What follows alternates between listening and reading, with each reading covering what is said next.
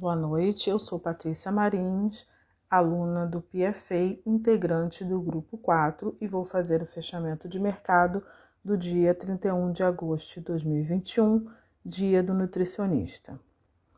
Ibovespa fechou em queda de 0,8% no dia, com 118.781 pontos, que foi puxado principalmente pela queda das ações da Petrobras após declaração do presidente Jair Bolsonaro, que soaram como possibilidade de intervenção na empresa.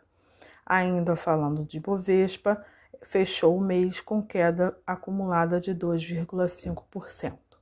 Dólar fechou em baixa de 0,37% e euro em baixa de 0,8%.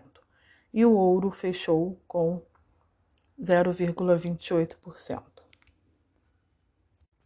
No exterior, as bolsas da Europa e Nova York também fecharam em queda. A taxa de desemprego terminou em queda de 14,1% no trimestre do mês de, do trimestre fechando o mês de junho, seguindo, segundo pesquisa do PNAD. Fechando agosto, no ranking de 10 ações que mais subiram estão as ações da Embraer, com alta acima de 0,25%. E fechando em baixa estão entre as 10 maiores estão as ações da CSN, com queda de 23%. O petróleo fechou o mês de agosto com sua pior queda desde, desde outubro de 2020.